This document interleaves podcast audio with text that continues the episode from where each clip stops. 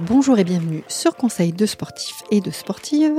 Ce podcast, eh bien, c'est un podcast utile. Il a pour vocation à vous accompagner dans la pratique, vous aider à reprendre le sport ou tout simplement répondre à des questions que vous vous posez. Pour aborder ces sujets, j'ai à mes côtés des experts, des pratiquants, des passionnés. Alors moi, je suis Sandrine, je bosse chez Decathlon. Avant de démarrer notre nouveau sujet et de vous présenter bah, mon nouvel invité, je voulais vous dire deux choses. La première, bah, c'est vous remercier pour les belles audiences que vous nous apportez. Et la deuxième, c'est de vous demander de m'envoyer vos petits retours, les choses qui vous plaisent, des choses qui vous plaisent moins, les sujets que vous avez envie qu'on aborde ensemble en podcast sur cette adresse podcast.decathlon.gmail.com tout ça en minuscule, et je le mettrai dans le descriptif du podcast. Je répète, podcast.decathlon.gmail.com. On parle de quoi cette semaine? Eh bien, on parle de vélo voyage, et plus précisément, comment bien préparer son premier voyage à vélo. Ça ne veut pas forcément dire faire le tour du monde, hein, intention. On accueille César. Bonjour César. Bonjour Sandrine, bienvenue. Merci. Bon alors César, il voyage à vélo depuis 8 ans maintenant, je crois. C'est exact ou pas? 8 ans et plusieurs dizaines de milliers de kilomètres, ouais, sur la route. Pourquoi? Comme ça, un jour, qu'est-ce qui s'est passé?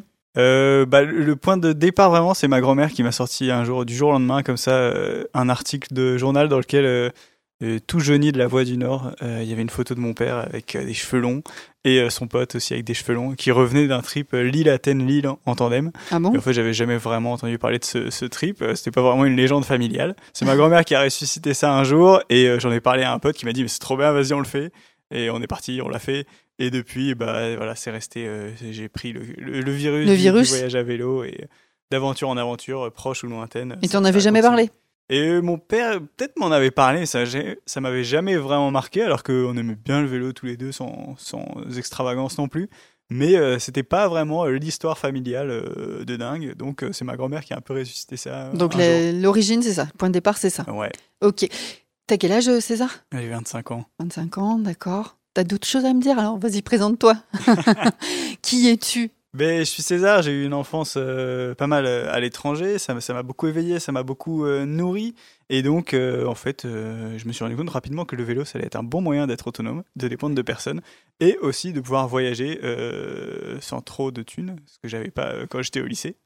Et donc, ça a commencé un peu comme ça, avec un premier pari sur le chemin de Saint-Jacques de Compostelle.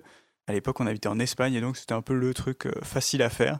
On est parti là-dessus pendant une semaine, c'était canon. L'année d'après, on a ressuscité le fameux tandem familial et on est parti à Amsterdam. Euh, euh, à travers la Belgique et euh, les Pays-Bas, c'était canon. Ah, donc t'es un peu un saltimbanque à l'origine, quoi. C'est ça, un, troubadour à vélo. Et donc, ben, j'ai fait du voyage et du partage un peu un, fondement de, de, ma vie. Philosophie de vie. Ouais, exactement. C'est ça qui me rend euh, très heureux. J'adore être sur la route, que ce soit euh, juste pour une nuit, euh, juste pour une semaine, pour deux semaines l'été ou pour quelques mois, un peu moins souvent. Et côté job?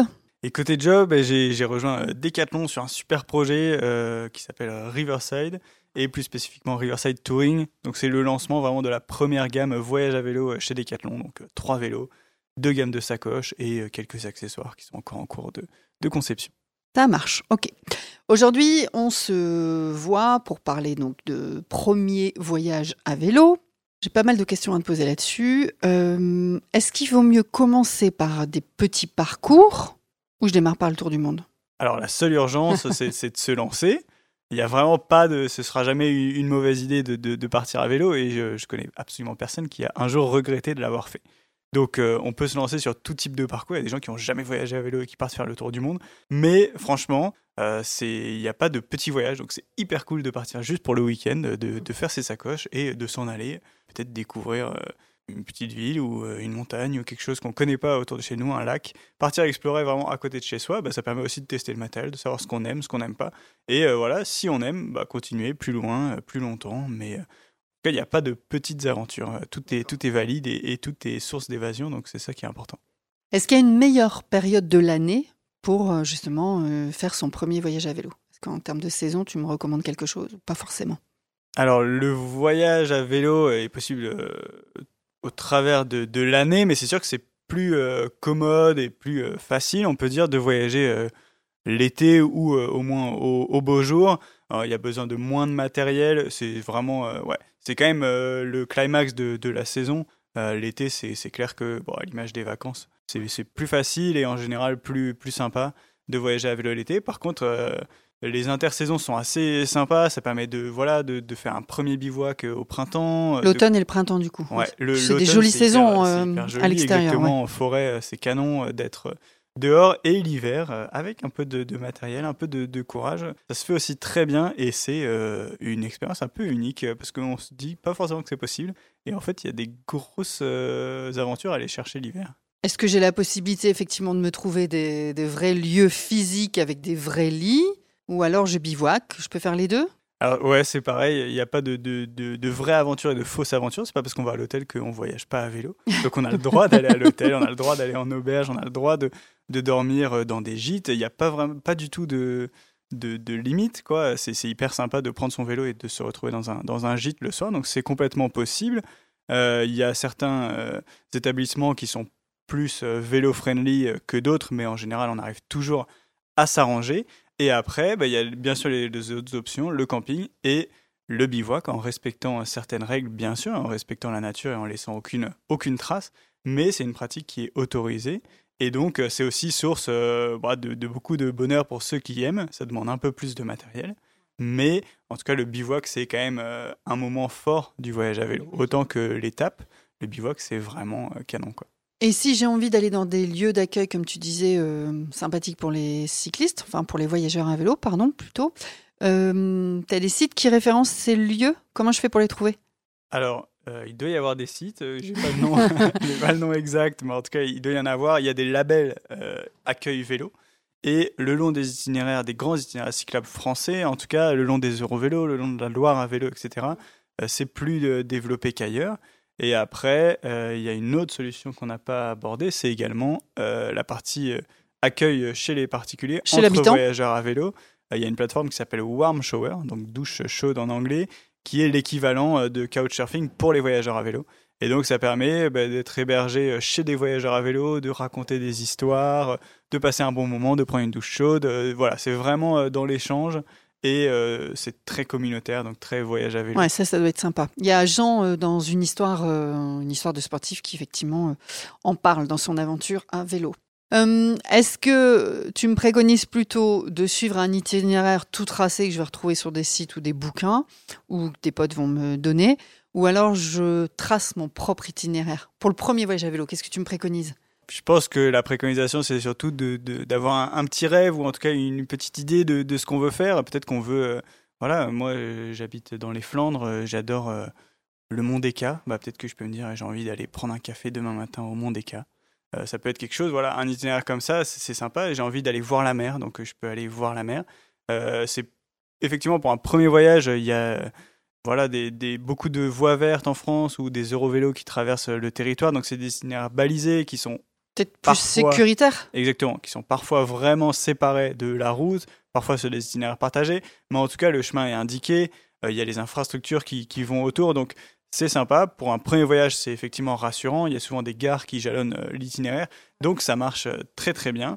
le site France Vélo Tourisme vraiment va référencer tous les itinéraires balisés en France. Donc c'est vraiment une, bible. Et puis après, il faut surtout pas se limiter à ça. Euh, l'aventure est partout. N'hésitez pas à explorer autour de chez vous, à vous donner un petit objectif et euh, à y aller. C'est aussi hyper sympa. Euh, voilà, les, voies vertes, c'est cool.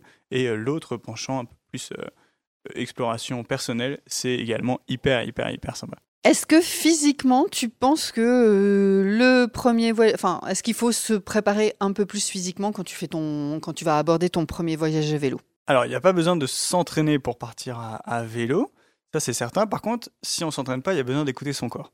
Ça veut dire que si on s'entraîne pas particulièrement, euh, tout le monde peut voyager à vélo sans restriction, à la condition de s'écouter et de pas se donner euh, un objectif kilométrique. Trop compliqué au départ, euh, peut-être. Trop élevé. Ça sert à rien de se dire je vais faire 100 km le premier jour ou même je vais faire 80, 60, 50. Voilà.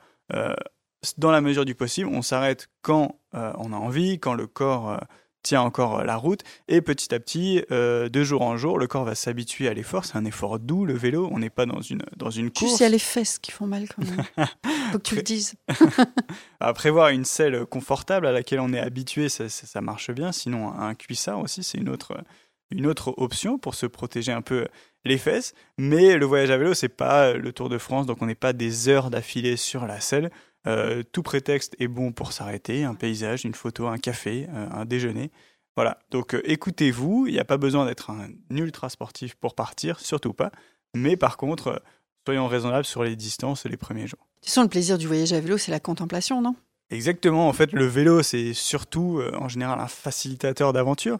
C'est rarement le cœur de l'aventure, c'est pour ça qu'on voit beaucoup sur les ah routes des gens, mais qui sont pas fondamentalement fans de vélo, mais qui se sont dit rationnellement, en fait, c'est le meilleur outil pour voyager. C'est le meilleur moyen, le meilleur moyen de locomotion. Euh, c'est pour, euh, plutôt lent et à la fois on peut faire de la distance.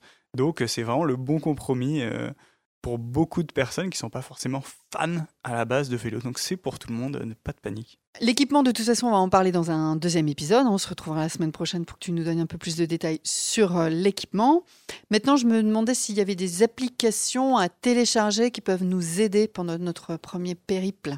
Oui, alors ça, c'est pareil. Il y a des voyageurs qui euh, voyagent euh, un peu hors de, la technologie. la carte, ça reste quand même vraiment un gros catalyseur euh, d'évasion, de rêve. C'est hyper la intéressant. Carte papier, tu veux dire carte papier, la vraie carte. C'est hyper euh, sympa de, de, la contempler, de prévoir l'itinéraire, de regarder les étapes, etc. Donc la carte papier, c'est euh, ça marche très très bien. Par contre, pour les gens un peu plus connectés, ben, nos téléphones sont des super outils. alors pour la cartographie, il y a plusieurs outils qui, qui marchent, qui marchent très bien. il y a Maps.me, Maps.me, M-E, euh, qui permet de. On remettra, les, on remettra les liens dans le descriptif du podcast pour hein, que tout le monde retrouve. Qui permet de télécharger des cartes hors ligne. Donc ça permet euh, en France ou à l'étranger euh, de ne pas être tout le temps connecté au réseau Internet. Et donc ça permet aussi d'économiser sa batterie. Et puis il y a une application qui s'appelle Komoot qui permet de tracer des itinéraires de manière ultra ultra qualitative. Selon la pratique qu'on a du vélo, il vous trace l'itinéraire adapté. Donc si on met vraiment vélo, tourisme, il va aller chercher euh, les itinéraires loin du trafic, euh, les voies vertes, il va chercher les petits monuments un peu, un peu sympas. C'est pas mal ça. Euh, l'application marche très bien. Et puis, il y a une toute dernière hein, qui s'appelle Entrée dehors, à laquelle participe ah Decathlon, tout à fait. qui propose aussi des itinéraires qui peuvent être très sympas pour des premiers, des Sur, premiers voyages. Chiloé aussi, non? Chiloé propose aussi des, des itinéraires. Alors, c'est pas une, une application, c'est plutôt on va venir télécharger ou prendre l'idée. Chiloé, ouais, c'est une bonne, une bonne source d'inspiration. Après, micro-aventure. Exactement. Il y a plein de, voyageurs à vélo qui partagent euh, leurs traces. N'hésitez pas à y aller et à rentrer euh, bah, la trace peut-être dans un GPS euh, vélo ou alors dans une application qui permet de lire un fichier GPS. Et après, voilà, vous n'êtes pas obligé si vous partez sur des itinéraires bien balisés. il y a aussi les panneaux. vous pouvez vous référer à la carte. voilà, mais il y a beaucoup d'applications qui permettent aussi de faciliter un peu la vie, la vie. d'amplifier la vie de, de voyageurs. D'accord. Comment, le dire Est-ce qu'il faut euh, des bases en mécanique pour partir en voyage à vélo? Est-ce qu'il y a des, je sais pas, des choses indispensables à savoir faire avant de partir? Au changement de roue, changement de, je sais pas. Bah, moi, je suis nul, par exemple. J'ai envie de dire que ça dépend de votre personnalité. Euh, une fois, j'ai fait un voyage euh, France-Kazakhstan et au Kirghizistan, qui est une petite république d'Asie centrale, très montagneuse on a croisé un gars qui était parti pareil de France, donc il y a quasiment un an, et qui euh, ne savait même pas changer une chambre à air, ne savait rien faire sur son vélo, tout simplement parce que ça lui était jamais arrivé. Et donc, euh, bah, nous, on était un peu ahuris parce qu'on aime bien la, mécanique cycle, mais ça marche. Donc, si vous êtes de, nature très tranquille et que vous êtes prêt à faire face aux aléas, à se dire bah si j'ai une crevaison bah peut-être que quelqu'un va passer sur le chemin et euh, soit va pouvoir m'emmener à la ville suivante pour aller chez un vélociste et la réparer soit va savoir euh, lui la réparer si vous êtes sur la Loire à vélo bah, il y a sûrement beaucoup de cyclistes qui sont capables de vous donner un, coup de main après c'est quand même si vous êtes vous préférez un peu d'autonomie si vous souhaitez compter sur, sur vos mains, euh, savoir changer une crevaison, c'est quand même le minimum, mais Internet regorge de tutos pour le faire, donc c'est pas, pas dramatique. Et au pire, bah, sortez votre téléphone et regardez YouTube pendant que vous avez crevé, ça marche, ça marche aussi. Ou alors, si vous partez à l'étranger et que vous n'avez pas de réseau internet, bah, téléchargez la vidéo avant de partir. Comme ça, vous l'aurez. T'as réponse à tout, toi Dans votre téléphone. Et euh, donc, euh, ouais, la, crevaison, c'est un peu le, basique. Et après, bon, euh, si vous avancez, Vous pouvez commencer à explorer la transmission, la chaîne et d'autres et d'autres choses, les freins du vélo. Mais en tout cas, la crevaison, c'est le basique. ouais, l'incontournable. Ok. Ma dernière question, c'est avec les enfants, est-ce que c'est possible donc de voyager à vélo Et à partir de quel âge tu penses? Alors c'est possible. Il y a beaucoup de gens qui, le font. Et il y a beaucoup d'inspiration, pareil, à aller chercher sur, euh, sur euh, l'internet mondial. Hmm. Il y a euh, Olivier Godin qui a un blog qui s'appelle Vasco Outdoor qui est parti suite à la naissance de son fils traverser l'Amérique du Nord, du Canada au Mexique. Donc avec un enfant qui parle très très bien du sujet, euh, il y a Jeanne Lepoix qui s'apprête euh, à, traverser la France avec sa fille. Il y a Graine de Baroudeur qui l'a très bien fait. Il y a beaucoup de gens qui peuvent vous, euh, vous inspirer. Il y a beaucoup d'exemples en fait en tout cas sur ce sujet. ça existe, ça marche. On va commencer sûrement avec une remorque à partir du moment où l'enfant se tient quand même droit, sait se maintenir. C'est à partir de là que ça devient accessible. On accessible, on va dire. On peut le faire à tout âge. Ensuite, on peut envisager le porte-bébé. C'est pas forcément l'idéal, pas pour des distances longues en tout cas. Et puis, quand l'enfant euh, sait pédaler ou à minima un petit peu, euh, il y a des, euh, des, accessoires comme le Follow Me qui permettent. Est-ce qu'on plug, on plug un vélo sur le vélo de l'adulte Exactement. Donc, ça permet à l'enfant d'être un peu autonome et à la fois, quand il est fatigué, de venir se raccrocher au vélo de, de l'adulte. Et on peut faire malgré tout en étalant sur la journée des étapes euh, assez, assez longues. Donc euh, le voyage en famille, c'est euh, carrément possible. Il y a plein d'exemples qui pourront vous inspirer un peu mieux que moi. Est-ce qu'il y a des, des, petites galères à anticiper, tu penses, qui te sont certainement arrivées hein, avec tous les voyages à vélo que tu as fait et que tu as envie de me partager aujourd'hui, auxquelles j'aurais pas pensé? À anticiper, je pense pas. Je pense qu'on n'est on est jamais vraiment prêt pour, pour partir. Il faut pas s'attendre à être prêt pour partir en vélo, sinon on part jamais. Donc, euh, mieux vaut euh, accepter la part de. Voilà, la de surprise Exactement, la part de surprise, ça fait partie du voyage. Donc, on va pas dire des galères, on va dire des surprises. Ouais, des surprises.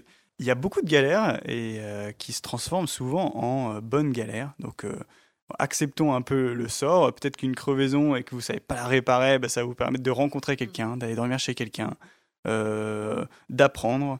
Enfin, voilà, il y, a, plein de, il y a plein de façons de, de détourner. Euh, l'humanité est très bienveillante et euh, le vélo est quelque chose de très positif et qui est perçu euh, en général de manière Positivement. super sympa par la population. Donc les sacoches, ça attire le regard, ça attire la sympathie.